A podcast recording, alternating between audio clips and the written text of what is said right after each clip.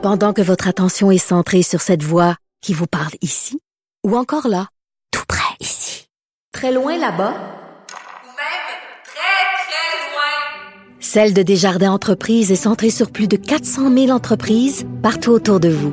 Depuis plus de 120 ans, nos équipes dédiées accompagnent les entrepreneurs d'ici à chaque étape pour qu'ils puissent rester centrés sur ce qui compte, la croissance de leur entreprise. On va tout de suite parler avec le docteur euh, Gilles Chamberlain parce qu'évidemment, quand on entend des histoires comme ça, c'est bouleversant. Docteur Chamberlain, qui est médecin psychiatre, euh, ancien directeur des services professionnels de l'Institut Philippe Pinel, pardon, de Montréal. Docteur Chamberlain, bonjour.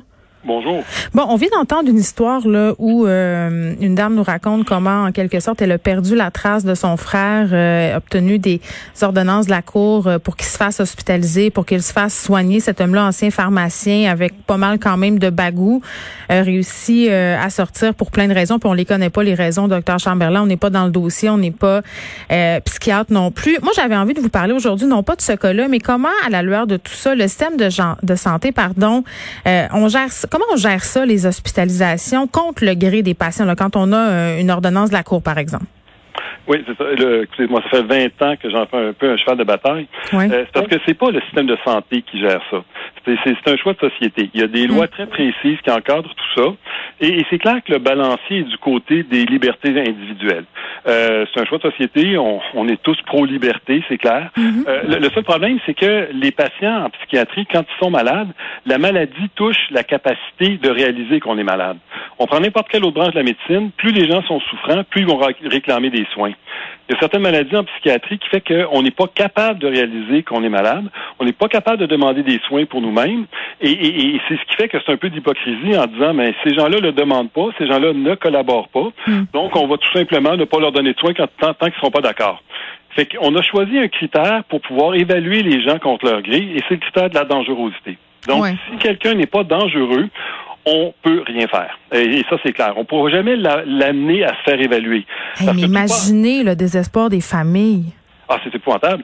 C'est épouvantable parce que tout, tout part avec ça. Il faut pouvoir évaluer quelqu'un pour savoir s'il est, est, officiellement dangereux.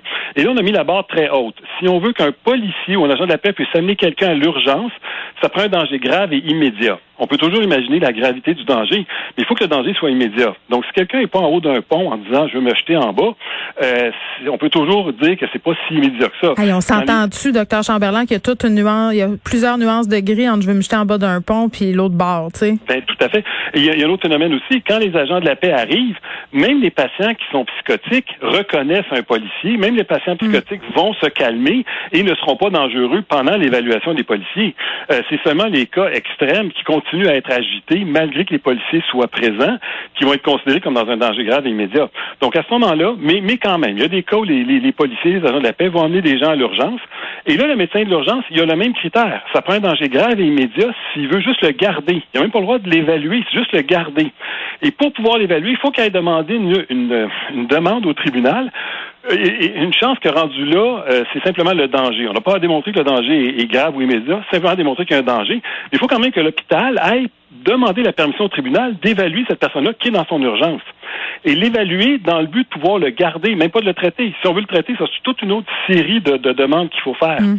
Et si la famille veut faire ça elle-même sans passer par des agents de la paix, faut qu'elle se rende devant un tribunal et qu'elle démontre que la personne présente un danger. Et à ce moment-là, le juge va émettre une ordonnance pour que la personne se fasse évaluer, éventuellement garder, puis éventuellement, éventuellement traiter si on passe devant le tribunal.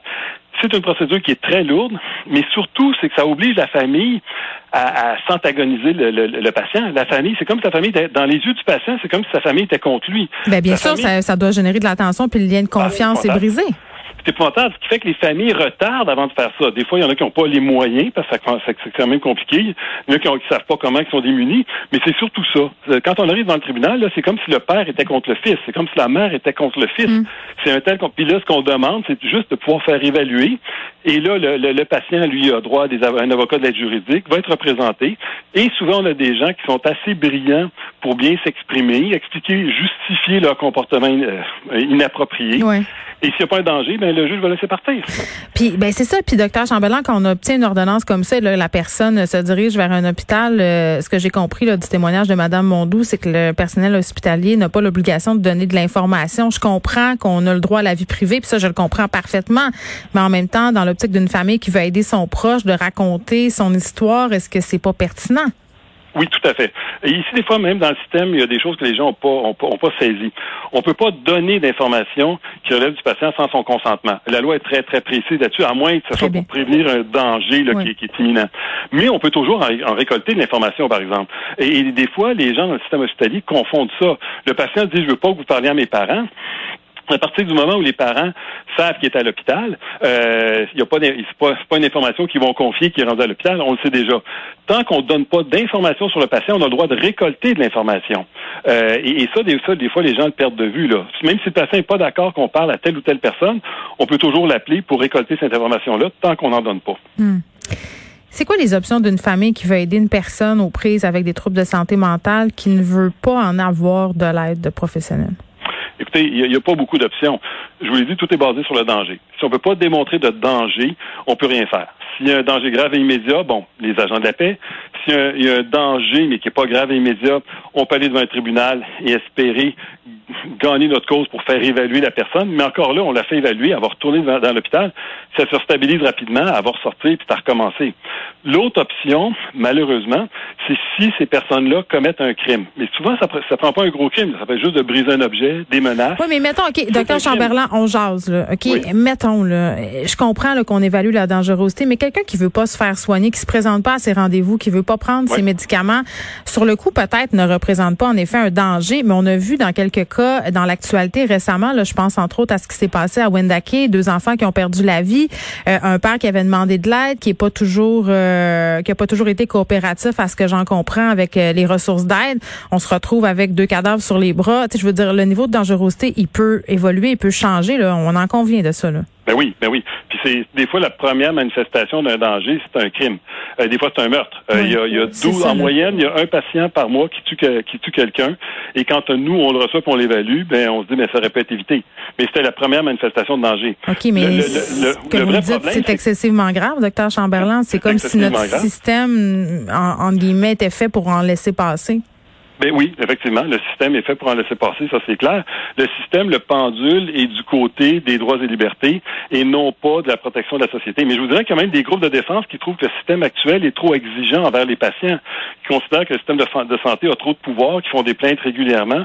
Je répète, le système de santé n'a aucun pouvoir. Tout est remis dans les tribunaux et ça prend la la permission des tribunaux, sauf le médecin à l'urgence, que ce soit quelqu'un, il a 72 heures pour aller demander au tribunal s'il peut faire quelque chose. Mais ce que je vous disais, c'est qu'il y a des gens, par exemple, ça fait longtemps qu'ils sont dangereux.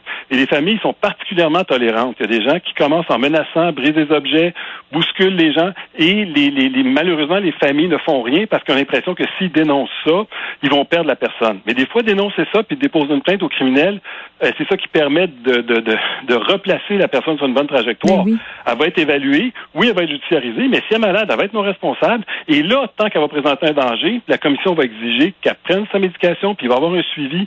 Ça a permis de sortir beaucoup de patients de, de, de, la rue. Mais là, c'est encore plus exigeant pour les familles. Ça demande qu'ils judiciarisent les actes criminels qu'un proche va faire contre eux. Et souvent, les gens attendent, attendent, attendent, et à un moment donné, ça, ils vont se décider quand quelque chose de très grave va arriver. C'est toujours ça qui revient dans tous les dossiers, que ce soit la DPG, dossier de violence conjugale, d'agression sexuelle, de santé mentale, l'espèce de euh, l'espèce de d'imbroglio du système judiciaire, la pesanteur de l'appareil euh, fait que des gens restent assis sur leur steak en attendant, puis on les comprend parce que c'est trop lourd à supporter, trop compliqué de naviguer là-dedans. J'espère que à un moment donné, euh, tu sais, on fait des consultations transpartisanes, docteur Chamberlain, sur l'effet de la pandémie sur la santé mentale des Québécois, d'essayer de donner un peu euh, les moyens d'agir aux familles et aux personnels de la santé qui veulent aider ces gens-là. Les policiers aussi veulent les aider. Puis souvent, se retrouvent les mains liées à cause de lois. à un moment donné, ça serait peut-être le temps qu'on regarde ça. Là.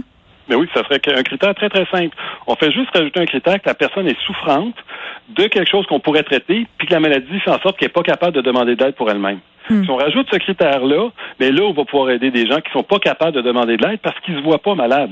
Quand on est délirant, on est convaincu que c'est l'environnement qui est pas correct, puis que nous, on est correct.